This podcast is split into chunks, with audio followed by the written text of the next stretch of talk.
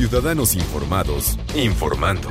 Este es el podcast de Iñaki Manero, 88.9 Noticias. Información que sirve. Tráfico y clima cada 15 minutos.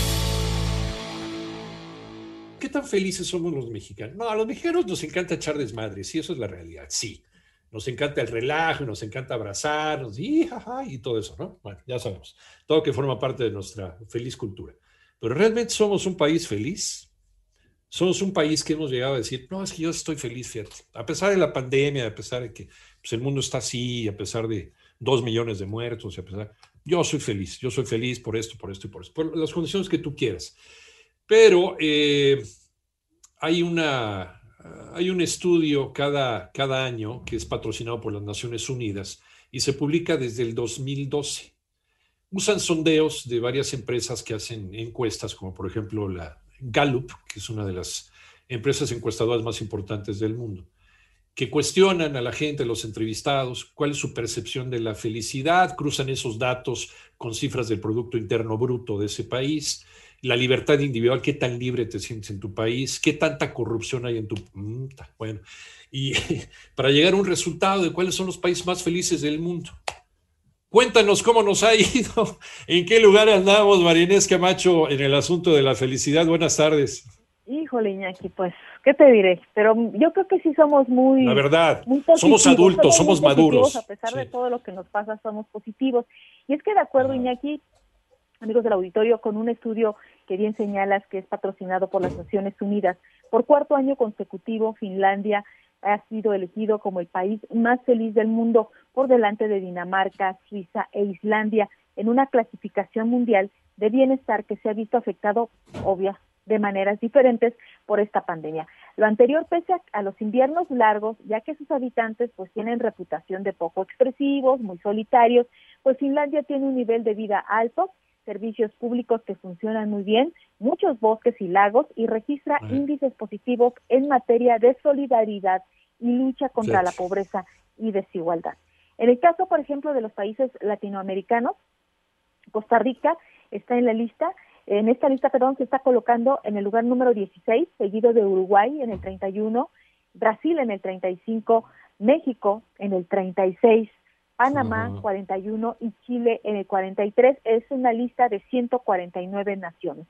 Mientras, ¿cuál es el país más infeliz? Pues es Afganistán, está en la, en la última lista en el último número y está seguido, por supuesto, o acompañado pues por varias naciones africanas. Hay que mencionar, Iñaki, que Alemania se está situando en el lugar número 13, en Canadá 14, Reino Unido en el número 17, en tanto que Estados Unidos en el número 19, España en el 27. De esta forma, Iñaki, Europa está concentrando nueve de los diez primeros nuevos, nueve, nueve puestos, perdonen ustedes, de los países más felices a nivel mundial. Los autores, ya lo decía Iñaki, ¿qué toman en cuenta? ¿Qué les preguntan a las personas para medir el nivel de felicidad? Bueno, pues ellos están tomando la percepción de la felicidad y cruzan estos datos con cifras del Producto Interno Bruto, datos sobre la libertad individual, la corrupción y otros para llegar a este resultado. Unos datitos extras rápidamente, Iñaki, que encontré, sí, si sí, me permites. ¿Qué alimentos eh, nos ayudan si ingerimos a ser más felices? Por ejemplo, es el pavo, felices? el plátano, garbanzo y queso. Esos, Iñaki, estos alimentos nos ayudan a ser felices. Pavo, plátano, garbanzo y quesos. Las ¿Pavo? Ajá, el pavo, el pavito, los que, bueno, les gusta la carne, el pavo, el plátano, garbanzo y quesos. Qué chistoso. Bueno, no me lo había imaginado. ¿Qué actividades, Iñaki? que nos ayudan a hacer al cerebro más feliz, pues es precisamente caminar al aire libre, hacer ejercicio, escuchar música, comer, bailar, asistir a un concierto o reunirse con los amigos, aunque bueno, pues la situación actual no, no lo permite.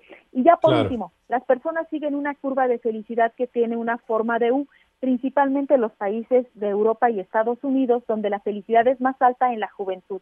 Disminuye entre los 30 y 40 años y aumenta de los 50 después de los 50 debido pues a los niveles económicos y la construcción social, mientras que en México, bueno, es otra cosa, existe una estabilidad a, lo largo de toda la vida, pues la estructura familiar es un factor importante en el desarrollo de esta búsqueda de la felicidad. Iñaki, el panorama que yo te tengo.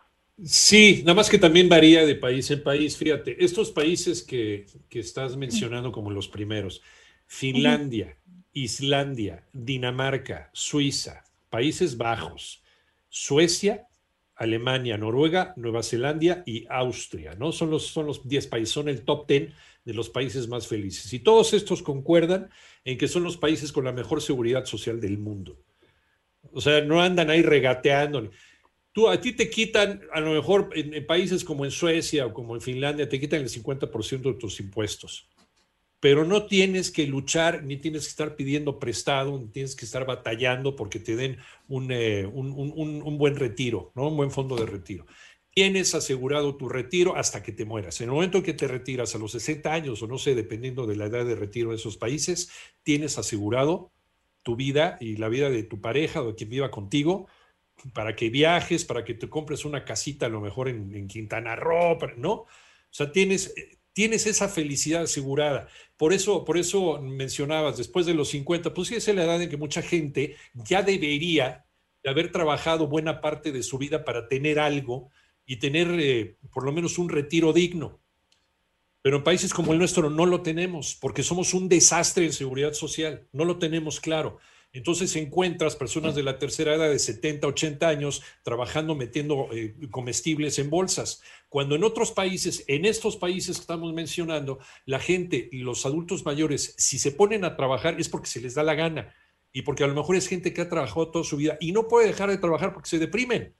Entonces, si quieren trabajar, no es por falta de dinero ni necesidad económica, pues es porque quieren hacerlo y por una necesidad mental y emocional, pero no porque pues, si a los 70, 60 años que ha trabajado toda su vida dejan de trabajar, se mueren de hambre, no tienen otra cosa que hacer.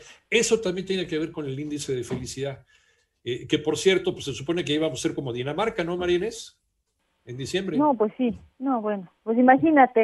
es de los primeros países, Iñaki. Finlandia el elegido. Después de Dinamarca, no, pero pues no.